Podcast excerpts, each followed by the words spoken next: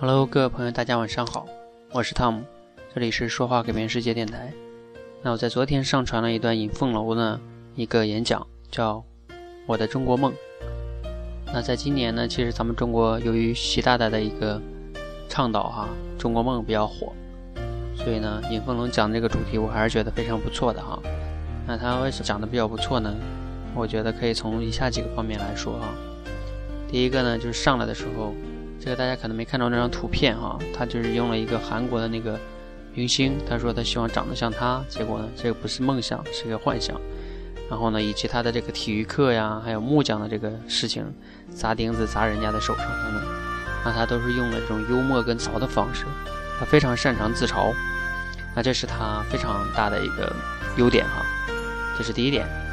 第二点呢，他这个人对于很多细节的刻画是非常棒的，就像。他描写那个体育课，他跟老师的对话，还是说，啊，大家都有什么，嗯，想法呀？然后他就能描述那个老师的那个当时的语态，现在啊，包括把他赶出教室，啊，他就出去了，等等等等。你看他这个情景再现的能力，这个其实要求他对于节奏感、当时的情景语言、人物的心理以及语气语调，这个刻画还是包括细节，啊，所以才能让他情景再现。这是第二点，他的优势优势哈。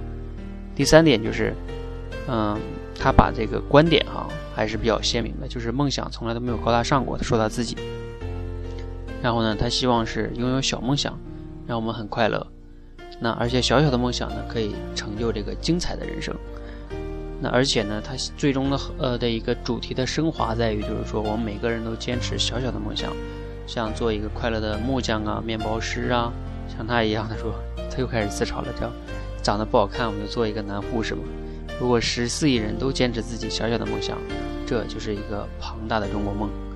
那其实呢，他这个呢有点像咱们说话改变世界的这个一些理念哈。就像我说的，你说话不可能不一定能改变别人的世界，但是你可以先改变自己。